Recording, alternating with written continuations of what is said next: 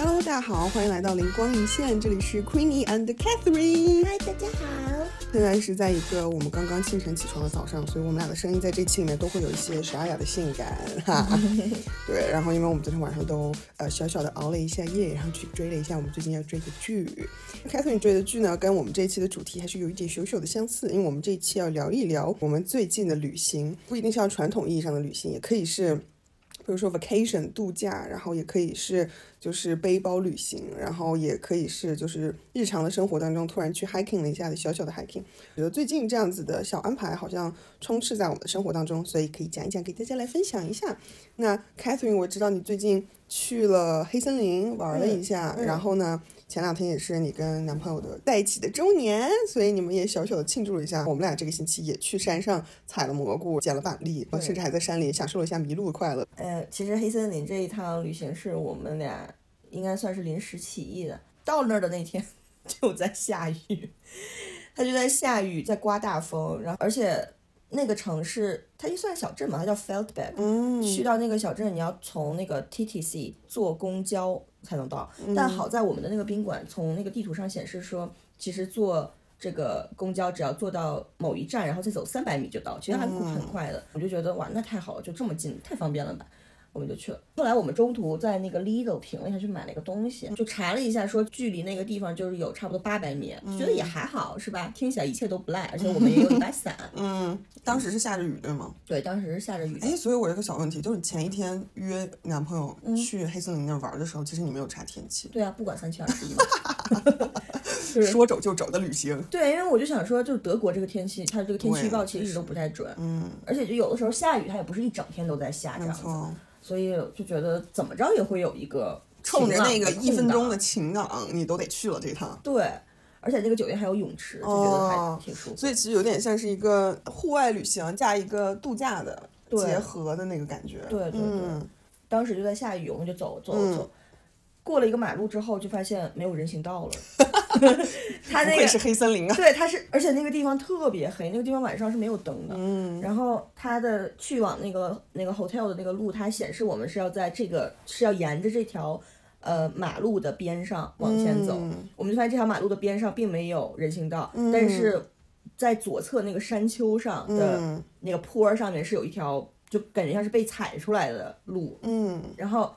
没有办法，因为我们本来是走在下面的，然后就被车浇湿了一身，被车浇湿。对，因为那些车飞的飞飞行就特别快，他们也不会停下。但是我记得，我感觉在山路里面，其实开快车是不安全的吧？我也觉得，但是他们开的可快了。然后第二，而且第二天我们白天发现他们开的很快，我们就开始走那个山坡，那个山坡上面全都是就是原始的泥土和树叶、枯枝。嗯。我们就这么走啊走，走啊走，四面都是黢黑黢黑的。然后呢，我的手机有有有电，但是没有流量。嗯。然后我男朋友的手机有流量，但是快没电了。我要这。而且它的流量非常差。天呐。对。那你要这电量有何用？对，他是在那个奥迪买的，他们那他们奥迪阿迪当就是本超市的那种，所以建议大家不要去买，信信号太差了。嗯。然后呢，我们就这么走走走走了好久，因为我们也不知道走的对不对。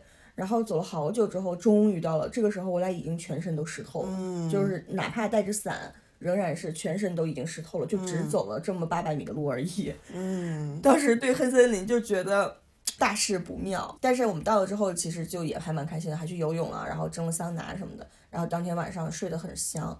呃，第二天早上起来就看着窗外。觉得会是阳光明媚，但是实际上那个雨就它是斜着下的，而且它它这个斜的角度就赶上横着飞了那个雨。嗯，我们就想说，先去吃个饭，嗯，就先不想这么多，我们就去吃饭。就如果好吃的很令人满意的话，那应该也是很开心。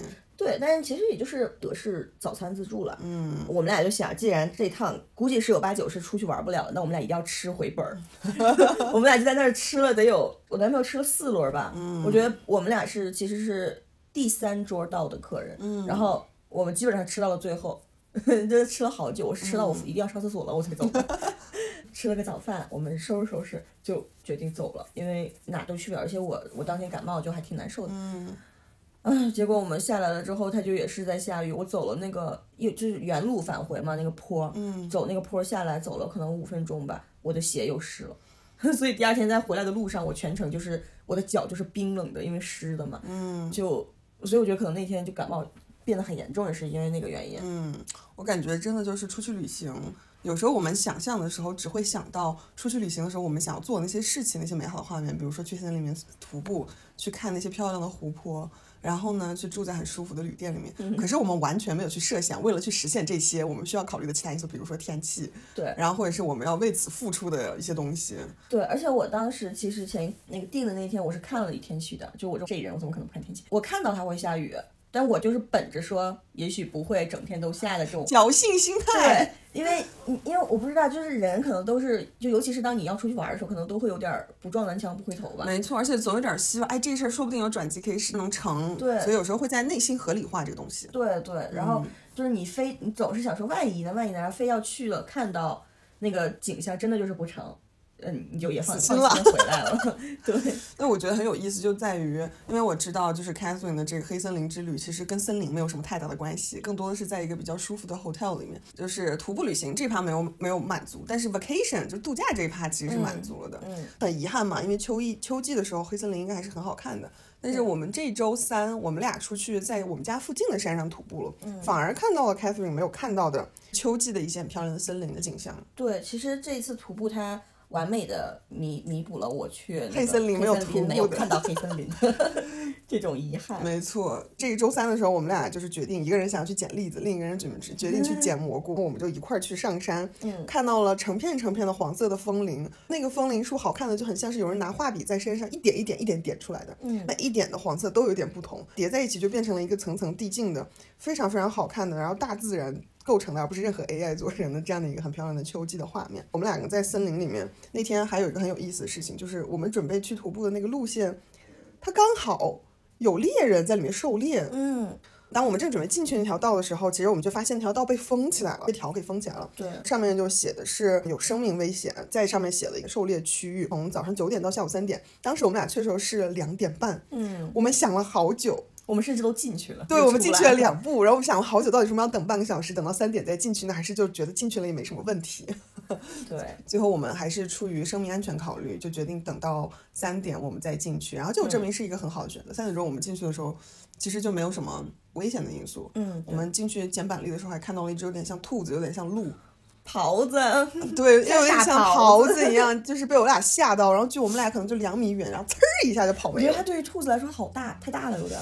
但是对于鹿来说好像有点小，对，没错，很奇怪的一个动物。但是我真的不知道欧洲是有狍子的，我也不知道，我以为狍子只在东北，我也以为，然后在雪地里面乱窜的那种。对对对。那天后来我还问了我男朋友，就是我说这个里面它是真的会有猎人狩猎吗？嗯。但是我感觉猎人狩猎应该是在很深的森林里面，然后我们其实接近的是森林的边缘，比较像森林，但还没到最中间。对，我们没太进去，是吧？对，然后我所以我设想的是，如果我们走进去，然后我们大声说话，其实他们是不会不小心把我们当猎物射到的。嗯。后来我问了我男朋友，他说的是因为猎人射。动物的时候有时候射不到，所以这个子弹其实是会乱飞的，而且子弹有时候它飞到一棵树上，它是会弹开的。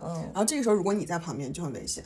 他那个时候就跟我说了一个他们家乡的一个特别悲伤的事情，就是他爸爸这次回去的时候告诉他，因为他们家住在一个森林旁边。嗯，他爸爸就说好像他们村里面有个邻居养了很多小马，嗯，因为马厩其实也是在森林旁边。嗯，结果有猎人在那个森林里面。狩猎，嗯，他那个枪就是没有射到动物身上，但是弹到了树上，嗯，那个树上又反弹，然后就射死了一只小马。天呐，当时就他要赔好多钱吧？嗯，其实我具体的细节这个就不知道了，但是这个故事就纯粹的告诉我说，就是呃，确实就是如果是在猎人狩猎的时候，还是要小心。整体来说，在秋季的时候，叶子都变黄的时候，想要去跟大自然接触，好像成为了一个在内心隐隐的一个小小的渴望的感觉。而且这个时候蚊虫也比较少，其实去户外徒步也不会很容易被蜱虫咬啊或者什么的。没错，而且我真的有一种秋天好像是丰收的季节，因为到了秋天。真的就是肉眼可见的，地上全都是板栗。嗯，对。然后森林里面都是蘑菇，然后既不用担心给我们的馈赠。对，既不用担心被虫咬，然后又可以去采各种能吃的玩意儿，所以就觉得好开心啊！就是进到森林里面，仿佛自己真的就变成了大自然的一部分，嗯，像个野生动物一样 在跟他们抢动抢东西吃。开子，你这次去捡板栗的时候，边捡边说：“哎，这个这个这个板栗，这个板栗壳里头肯定是有动物先把它弄走了。”这里头这里也没有人来过，应该也没有动物来过。你看这个就是这个板栗壳里头都是板栗，就是饱满的板栗。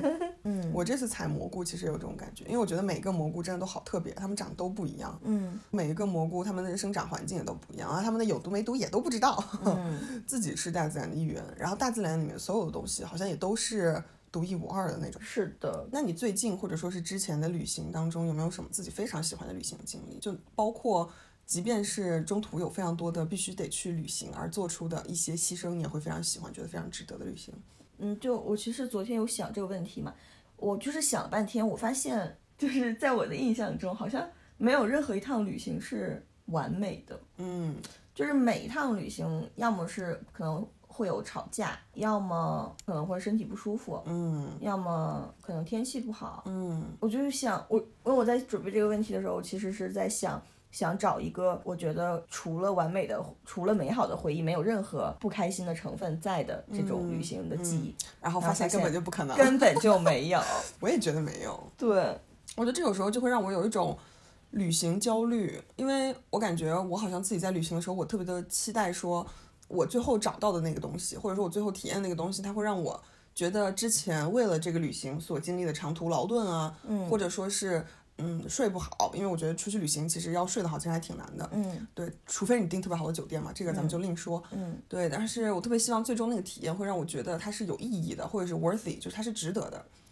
我是觉得我有旅行焦虑的，嗯就我会觉得说，我特别希望我最后去那个地方，它是特别特别好，特别特别有意义。但是其实随着你旅行次数的增加，尤其是我们在德国这边，有时候会去别的城市旅行，嗯，但是城市其实大部分都是一样的，对然后去城市里面做的事情也都是一样的。对，在这种情况下，其实你很难再找出一些很有新意或者是非常有意义的这样的旅行方式，基本上也是跟小红书去打卡，嗯打完卡了之后，偶尔再去谷歌上看一下有没有什么别的推荐。嗯嗯，然后体验完这个完了之后，就觉得啊，行好，这个地方我来过，到此一游了，留下了一些照片了。所以其实我最近一段时间都不是非常喜欢旅行，相比起旅行，我可能更喜欢度假。嗯那你呢？首先，这这段时间确实很不适合旅行。我觉得这段时间就适合找一个那种度假酒店，你就在里头待着，他们有自己的泳池、自己的健身房、自己的那种按摩房什么的。因为天气吗？对，就是我从夏天就开始了，啊，这样啊？对，因为我觉得去夏天去哪玩也没有什么意思你这个。夏天去哪玩了吗？我这个夏天除了去呃哈根，就是我男朋友他们家里面那个小村村、小森林玩之外，就是去柏林嘛。嗯，对，就没去别的地儿。今年，好像就没有，但是柏林算是一个我以为我会玩的很开心的一个地方，嗯但是后来发现一点都不开心，嗯对，就是都玩过了，然后没有什么新意，也很难再找出新的意义。嗯，我刚刚想到的地方其实就是我从六月份刚从国内回来，然后嗯公司组织的去那个葡萄牙的这个旅行。那个就是完美的 vacation 啊。嗯，没有，不是非常不完美。为什么？其实是非常非常不完美的，因为我从国内刚回来的时候，我的智齿就发炎了，然后在葡萄牙的那几天是我的智齿发炎最严重的几天，因为那几天就是属于完全没有药，就我觉得我这辈子都没有体会过这么严重的牙疼，嗯嗯，它就是疼到我的头，我的太阳穴都是一跳一跳的，然后疼到我完全没有办法去思考，然后我的嘴嗯完全张不开，我连西瓜都吃不了。那你为什么当时要去呢？哦，因为提前订好了那个旅行。对对对，哎呦，而且其实我我我其实最严重的是到那儿的第二天一早，然后其实之前都还好，我都能正常的吃东西什么的，然后到那儿的第二天，呃早上我就觉得吃东西的时候些微有些牙疼，嗯，然后中午开始我就发现我嘴张不开了，就这个那个一顿一顿下来的变化特别明显，然后这个是智齿。然后再加上第二个就是我比较社恐嘛，而且当时去那儿的时候，我们团队的所有人都不在，就只有另一个女生，基本上也不能说没有跟别人说话吧，但是就是每次跟别人说话的时候都很难受，嗯就我能宁可自己待着，嗯，这样子，可能主要就是这两个原因。如果没有你的身体难受的话，你会觉得那趟旅程是一个很完美的旅程吗？我为什么仍然觉得它对我来说好像还是值得的，就是在我们。第二天晚上的时候，我们去海边去喝酒、聊天什么的。我们在那做游戏，边做游戏就边看着那个海海上的那个落日落，会发现那个地方的海特别神奇。它是，这也是我人生第一次见到这样的海平面，就是它那个沙滩的那个海面的那个边缘，嗯，沙滩和海连接的这个这条线上，假设有这条线的话，这条线延展开来，日落就是在右侧，嗯正正好好的是。这个海岸交接的这条线的顶端，嗯，再玩一会儿游戏，过了一会儿发现月亮升起来了，月亮就升起正好在海岸线的另一端，你说的是不是海天交界的那条线？不是，不是海天交界，就是水就是水岸交接的这条线，就是沙滩和好难海水。想象哦。对，所以它就在，就你站在这这个边儿上，你站在沙滩上，你觉着左边儿正好的左边儿就是月亮上面，然后正好右边的上面就是夕阳，嗯，就非常的神奇。同时拥有了太阳跟月亮。对，而且就正好是在你的左，所以它那个海岸就正好是非常正的东西，应该就是。嗯然后我觉得好神奇，啊！就是海岸应该也不是那种人工可以雕琢的吧，它应该就是自然形成的，而且它那个海边离酒店还有大概一百米的距离，这一百米的距离里面全都是荒草，其实，嗯，所以真的觉得太神奇了吧这个。然后当时看到那个景象的时候，觉得还是很震撼的，其实，嗯，真的特别震撼。再一次被大自然的美给。对，当时就只能想起就是德彪西的那一首《月光》，哦天哪！觉得当时就是配上这首钢琴曲，真的就是太搭了。这时候 BGM 起，对真的特别的好听，不是特别好听，已经开始在脑子里放了，就是特别的漂亮。嗯还有就是第二天去玩水，玩的也蛮开心的。其实，嗯，牙疼着还可以去玩水。我当时其实就很难受，就其实不想去来着。哦但是我后来想说，这才第二天呢，就这才第二天我就不能玩，那我得多难过呀一共！是一个星期对吗？没有没有，一共其实在那待着的就是三个哦，三个完整天吧，嗯可能是。我就想说，天呐，不行，我一定要去。然后我就还是去了，嗯去跟大家玩沙滩排球啊，然后去玩水什么的。就其实，呃，玩完之后就觉得可能是因为挺开心的吧，就也没有很痛。肾上腺素开始分泌，多巴胺开始分泌。没，错没错。然后晚上回来就开始疼了。然后第三天，牙说让你开心，让你开心。对，然后第三天的早上就我还去约了一个海边的那种泰式按摩，嗯，但是当时牙太痛了，他每一次捏我的时候，我都想要撞过去揍他一拳，就我真的觉得我分不清到底是身上更痛还是我的牙更痛。呃，当时呃做完那个泰式按摩，他们本来是要去坐那个游艇去看那个附近一个特别漂亮的景观，然后我也没有去，我就一直在床上躺着。当时就是属于，你可以想象巧克力吧。巧克力这么薄的程度我都塞不进去，就我的我的嘴里面就完全张不开的这种。当时那个旅程真的是又痛，然后又快乐。我觉得牙疼的朋友们在这一段应该，牙疼过的朋友在这一段应该都非常的感同身受。对，就是牙疼不是病，疼起来真要命。真的要命，我的妈耶！我感觉人真的就是去回想旅程的时候，好的经历可以说出来，但是好的经历之外，痛苦的经历也是非常的印象深。嗯，没错。旅行很像是一个痛苦和快乐的一个大型的制造机，而且它制造的情绪都是被放大了的。嗯嗯，我现在在想起我的一些旅行的经历，我就会觉得我早年很早很小的时候，比如说二十二岁左右那段时间出去旅行的时候，我其实出去玩的时候会就是完全切掉我的负面情绪接收器，嗯。就是我那时候是出去玩看到什么我都会联想到好的，嗯。然后完全感受不到坏的，哪怕有感受到坏的，我就会我就会自动的让这一趴赶紧过去。嗯，我不知道你会不会这样子。后来是在我就是再年纪大一点，啊 就是老了之后，然后可能是觉得自己的情绪处理也可以比较成熟了之后，然后负面情绪那一趴被开了，嗯，所以出门的时候就更加感觉到哇，我的负面情绪也好强，然后我的正面情绪也可以好强，然后他们俩形成了一个比较拉扯的一个状况。嗯嗯嗯就像我那个时候，就是我有跟你特别相似的经历，就是去年在西班牙，那个时候还有 COVID 嘛，嗯，然后我在西班牙那个时候巴塞罗那海边回来就光荣的，对，然后但其实我在巴塞的时候，前几天我就有预感了。嗯，对，所以那我记得你跟我说，你说巴塞的大街上大家就是啊都不戴口罩，都是不戴口罩然后大家就感你感觉所有人都在冲你咳嗽，没错。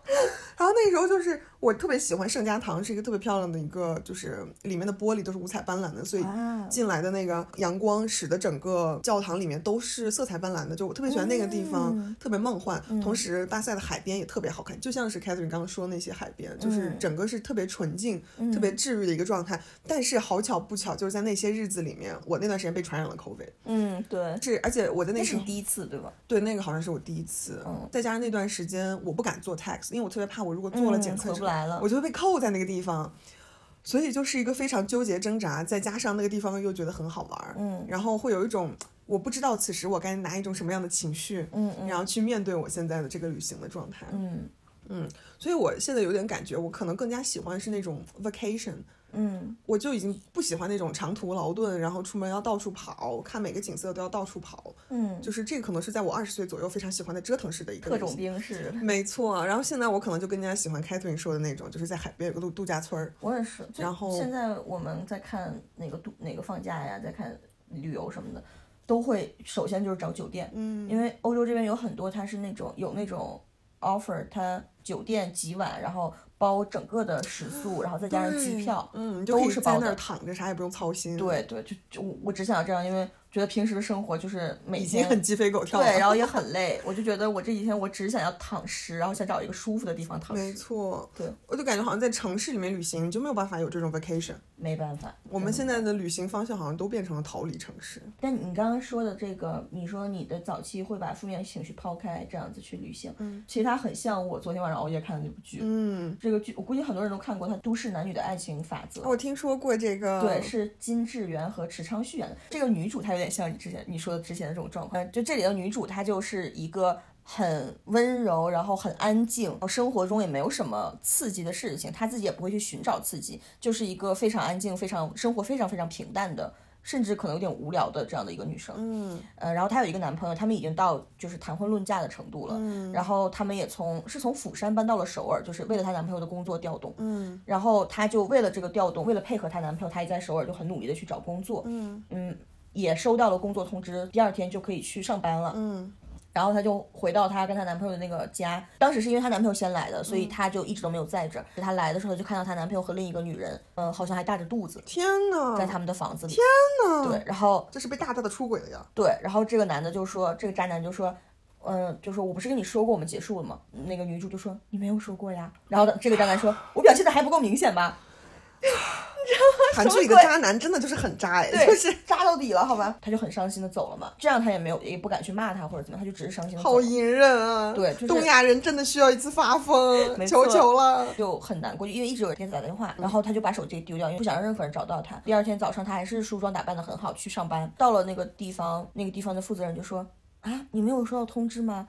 嗯、就是我们临时有一个什么什么人，就是要空降来做这个位置，所以他的这个职位就被取消了。”然后他说我没有收到啊，然后他说我们我们的工作人员昨天一直在给你打电话发发信息，但是你一直都不接，然后甚至还给你邮寄了信件过去，但是可能你没有收到。太惨了，对，所以他就是相当于同时失去了呃工作和爱情，然后他们给的理由都是因为你太平凡了。太普通了，我们想要一想要一个就是工作的这个地方，他是说，我想我们想要一个就是更加有个性，然后可以给我们带来更多的这种创意的这种人，哇！这个难道就是我的《解放日志》的前传？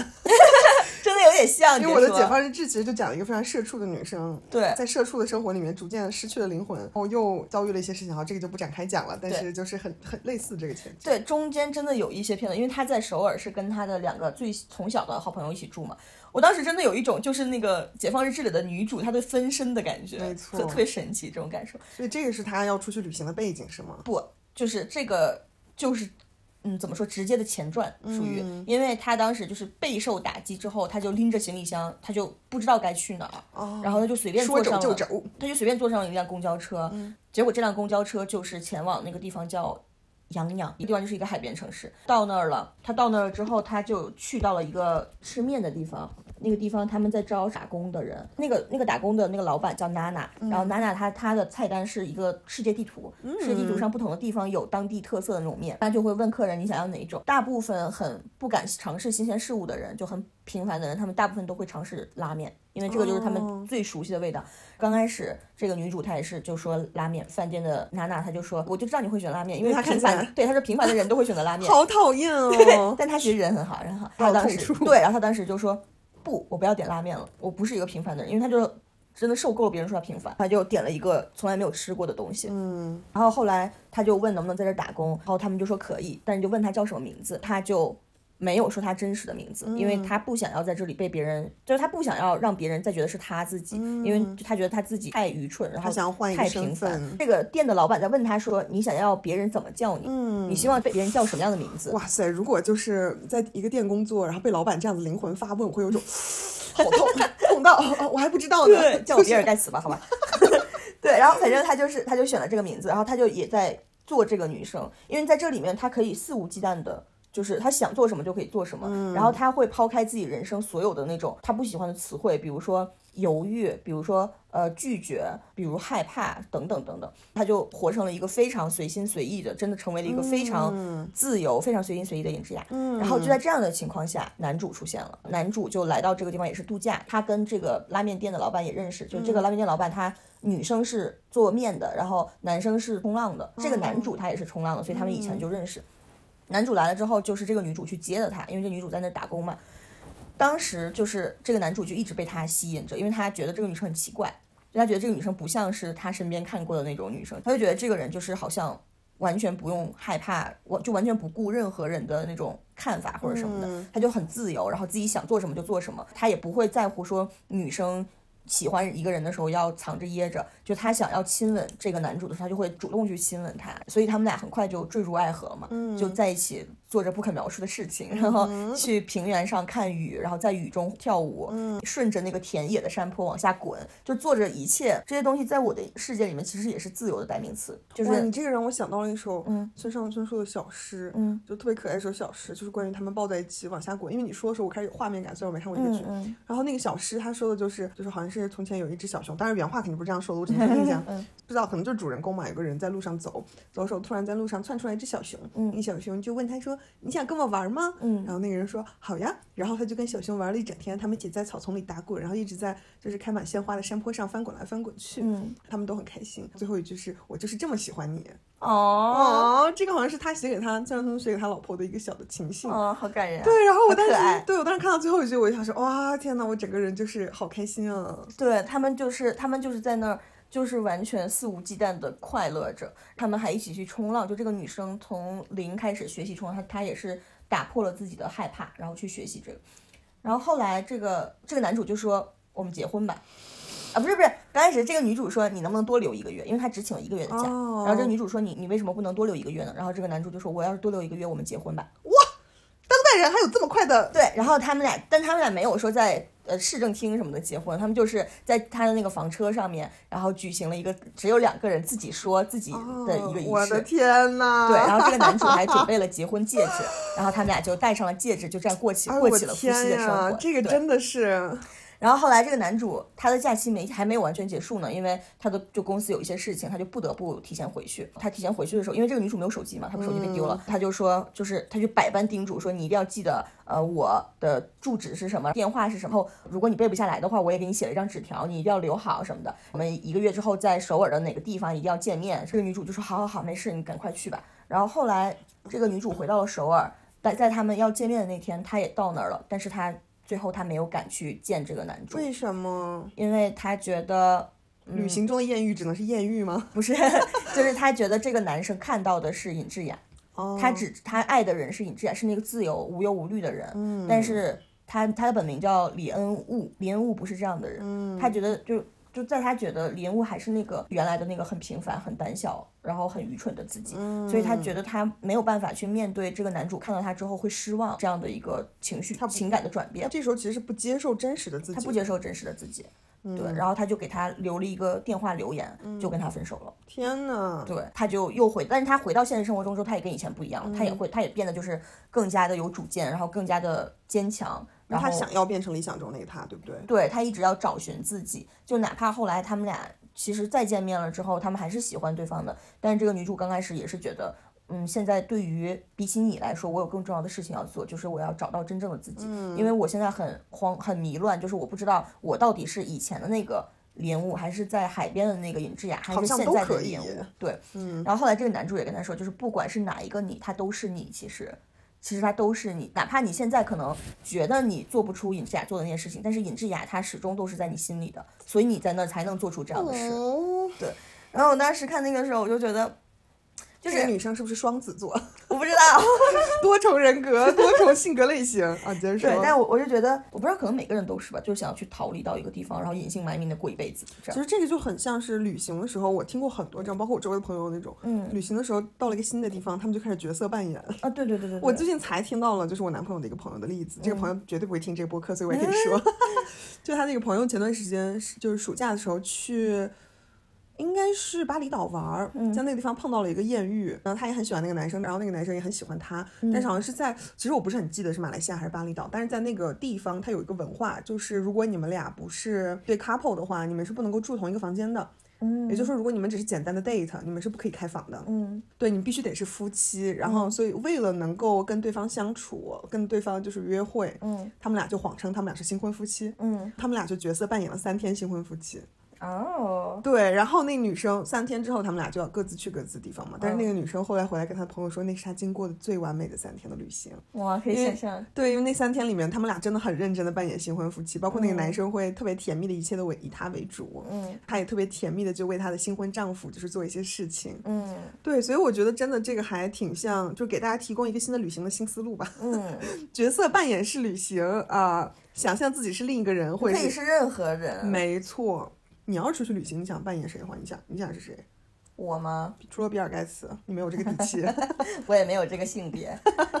嗯，我觉得可能没有一个就是那种现实中的人吧，但是我也想要，动漫里的人也可以就是我想要成为一个可以跟任何人搭讪、聊天。哦可以在外面喝酒、聊天、漫步到凌晨，就很像那个，爱在黎明破晓前，嗯，就这个这里面就是不用非得是这个一个人，就是可以是很那个多人不同不一样。对，因为这个是我在现实中绝对做不到的。为什么？就我觉得我我不敢，因为我要害我很害怕，就是这个话题万一死了或者或者会怎么办啊什么的。哀人此时对，为整段 conversation 担心。对，那我就会很难受。嗯，但是如果我有一天会有这样的一个旅行的话，我会希望我可以这样，因为我就不用担心了，不用害怕。嗯我会希望可以到各个地方去，然后去拍照。嗯，哇，你的好 basic 哟，真的很 basic。其实你对于理想旅行的设想很好实现，你只要带一个艺人朋友一块儿去，但是我想自己，啊，你想一我希望自己实现，对，而且我希望这一段旅行它是独属于我的，就是嗯没有任何人可以知道我在有道我是我在这段旅行中我是一个什么样的人，我发生了什么，我做了什么事情。我希望没有世界上没有任何人知道，嗯，就它有点像是一个独属于我的小秘密的那种。这个就是在旅行当中角色扮演的非常重要的前提，嗯就是没有人知道你在这儿，没有人知道是你是谁，对你在这里是到底具体的目的是干嘛，就是一切全由你自己书写这段时间。对，然后我也想要去尝试很多我没有不敢尝试的事情，比如说坐沙发客呀，嗯，就这种，我觉得其实我觉得会比较危险的事，但是就是我希望在这样的旅行里面，我可以放手一搏。嗯，我天呐，你这简直就是一个爱人想要在一段旅行里面角色扮演一个艺 人，没你这个角色扮演就是艺人啊！对啊，好像对啊好烦哦！为什么要当艺人？我不想当艺人。但是就是我就是想要放飞自我一次，你知道吧？嗯就是我觉得我长这么大好像都没有过。你下次一定要试一试，我觉得在我有男男有男朋友的时间里是不行的，没办法，没办法做到。我觉得你可以试，我就没。办法想做什么做什么呀，因为我要是想做什么做什么，我希望每天都在不同的人家里面过夜。哎，其实我跟你想的是一样的，因为什么呢？我感觉我是作为一个 艺人，有时候是在艺爱之间游离的这样的一个人。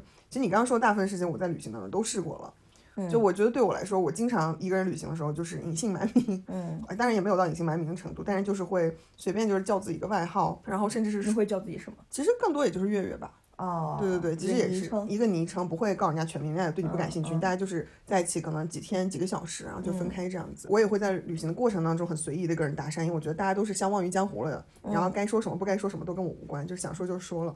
所以我觉得我在旅行中是一个比较自在的状况，但是有一件事情我没有尝试，就是旅行中的艳遇。嗯，我从来没有，你知道吗？就是 never ever。我觉得就是之前我可能跟几次即将要艳遇的经历，就是完美的擦肩而过。嗯，就也不知道为什么，可能是因为我遇到小伙伴们实在人都太好了，大家都太正 人正人君子，要掺 就其。实也不用这么正人君子。呃，对，但哎呀，真的就是很遗憾。所以我觉得，如果是我，我要出去旅行，要是角色扮演，我觉得我也会想扮演，就是扮演一个，就是怎么说呢，就是艳遇多多的这样的一个人，风情万种的这样的一个人。嗯我去年在柏林旅行的时候，遇到一个巴西的女生，她就是这种，在柏林的三天里面，她真的就是游离在不同人的房间，嗯游离在不同人的床上，然后有时候是游离在一个人的床上，有的时候游离在两个人的床，有时候游离在三个人的床上。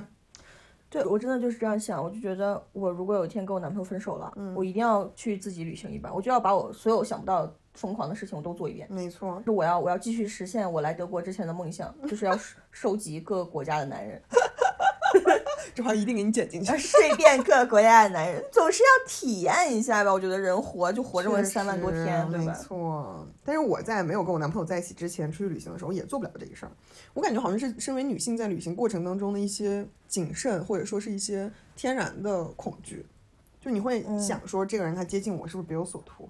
那他除了图跟我快乐一把，他是不是还有别的可以图的？图啥呀？图我的财产，那我倒是不担心。或者说他可能要把我拿去什么器官贩卖呀、之类的。哦，就，我觉得我在外旅行的时候，我的这种安全意识是巨重的，就是我其实防人也防得很重，所以我那你可以邀请他来你这儿。就啥如果是我，我会邀请他来我这儿，我不会去他那儿。嗯，我一般出去旅行都是住青年旅社。对对对，可以是可以，就是属于我感觉在旅行的过程当中，尤其是作为一个女性，我在面对异性的时候很难很轻易的建立信任。嗯，我不知道这个是我自己特质的一个东西。我觉得对女性其实我很容易建立信任，这也是为什么我每次自己出去背包旅行的时候，我很容易交到一堆很好的女性朋友，后来也还会有一些联系。男性朋友就几乎没有。我觉得我可能总是会在内心有一点设防，嗯，会觉得说，哎，这个人他会不会是别有所图，或者说他可能可以图我点什么，所以我要把这个防线设的稍微重一点，这样子。嗯，还是跟我的性别观念有关系。但的确，我觉得一个女生独自的话，在欧洲确实还是要谨慎一点。也不止在欧洲啊，所有的就是如果有听众朋友们，就是不管是在嗯、国内还是在任何的地方独自出去旅行，还是要多长一个心眼的。嗯，总是要多一个心眼，但是我确实也觉得心态可以再开放一点，嗯就是一开始也可以就是当咱们就是当朋友相处一下下这样子，但是安全措施和就是怎么说警惕的这个意识还是要有的，嗯所以我觉得还挺好玩的，就给大家提供一个出去旅行、背包旅行的一个新的旅行方式，就是角色扮演式。在这个踏上旅行、背上背包那一刻，就幻想说啊，我已经不是我了，我有另一个名字啊。谁要是问起来，我就是那个名字。然后我的性格是什么样子的？然后呢，我待人处物是什么样子的？嗯，然后就去做这样的一个自己，很像是一个生活里的小实验。其实也是探索更多的自己的可能性。没错，就平时的生活里面，对，不一定是一定要成为别人这样子。对，这样可能有一点能够实现旅行的那种逃离生活的这样的一个目的吧。对，而且我觉得这样子之后，就是回到现实生活中，你会发现自己好像变了一个人，视野会更开阔了，也说不定。就像这个剧里的女主一样。一些原本给自己设定的一些框架，好像不设也可以，嗯，对，嗯，挺有意思的。下次我们也可以以这种角色扮演的方式出去旅行，然后告诉大家我们这样子出去玩回来的反馈。好了，聊了这么多，然后也给了一下大家的一些小 tips，然后 Catherine 有没有什么？比较不错的旅行上面的建议，哪怕是很小很小的，能够提升一下你旅行质量的建议。嗯，肯定有，就是去旅行之前一定要查天气。如果下雨的话，如果你是去林区，一定要穿专业的户外设备。没错，这个真的很重要，一定要保护好。千万不要像我跟我男朋友一样傻了吧唧的，两个人穿着运动鞋，运动鞋都是全是网的，一到那儿一踩就湿了，一踩一个准儿。没错，所以一定要注意这一点，就是有的时候户外那些设备就看起来丑是真丑，但是它真的好有用。没错。然后呢，我的一个小建议就是，因为我们刚刚其实聊了很多是在户外旅行和户外外做 vacation 的一些建议，但是我前段时间尝试了一下。跟我男朋友一起在家里面小旅行的这样的一个经历，然后也可以分享给大家。就是特别是对于一些现在可能在忙、没有时间出去玩的朋友，就是那天特别想要出去玩，但是因为那天我们在他家乡的小村村里面，所以刚好是一个也出不去的状态。他的房间有一个大的电视机，他就突然打开了电视机，说：“那我。”就是给你展示一些东西吧，就假装我们在旅行了。然后那个时候，他就用他的电脑连了那个电视机，打开了 YouTube，然后开始放无人机拍摄意大利的一些画面。嗯因为这种视频它的清晰度非常的高嘛，拍的也都是一些意大利的，就是各种岛，什么西西里岛的美景，然后从不同的角度拍，还有当地人的生活，屏幕又巨清晰巨大。所以我就看着那个大的屏幕，然后他那个时候就给我端来了薯片，还有新鲜的葡萄。我们就把房间的灯全部都关上，然后就安静的看着这个无人机拍的这个意大利的各个角落的画面，然后吃着新鲜的葡萄，还有仿佛是自己去了。对，就真的感觉自己去了。然后它的音乐配的也特别的舒缓。嗯我是第一次觉得我晚上可以不用通过刷手机来缓解我的焦虑，或者说一天我就很安静的看着那个无人机缓慢的。在不同的城市的上空和在海面上飞行，然后听着那些非常舒缓的音乐，我就突然就觉得说，哎，这个好像比我如果真去这个地方旅行，说不定会更好。对，这种视角你自己看不到哎。对，而且我如果去那儿的话，我可能还得思考说我要订什么样的房间，然后我早上得早起，嗯要考虑的现实因素太多。对，然后还得考虑花钱，但是现在我不花一分钱，我就可以享受这一切，所有所有美好的新型旅行方式，没错云旅行。跟着无人机去旅行。所以就是，如果家里面有就是大型的显示屏，很想要出去旅行，但是没有办法的朋友们，可以尝试在一个安静的夜里面，然后关掉灯，打开你的电脑，然后跟着无人机一起去体验一下世界上不同的角落的一些很美好的风景，然后好好的安静的，就是放松自己在这个过程当中。这这可能就是那个《地球脉动》这个纪录片那么火的原因吧。哦，对，我还没有看那个纪录片。就是大家它就是它就是纪录片，然后好像最近出了新的一季的。哦，它就是那种呃会拍世界各地的那种景色呀什么的。我忘了是哪个平台上面最受欢迎的纪录片。推荐大家去看一下，虽然我没有看，但是听起来很不错。所以这也是一种对于没有办法出门或者说是接触大自然的人们提的一个小小的旅行 tips。虽然现在这样听起来感觉还好，但真的很推荐大家试一下。嗯，相比起晚上看剧刷手机，也可以通过这样子的方式，跟自己一个人或者是跟自己的伴侣享受一下云旅行的快乐。嗯，好啦，那这一期的灵光一现就到这里啦。很高兴在一个很舒适的周六的早晨，跟 Catherine 躺在床上，然后聊这次这段时间充满意外的旅行经历。好的，那么就祝大家早安、午安、晚安，拜拜，拜拜。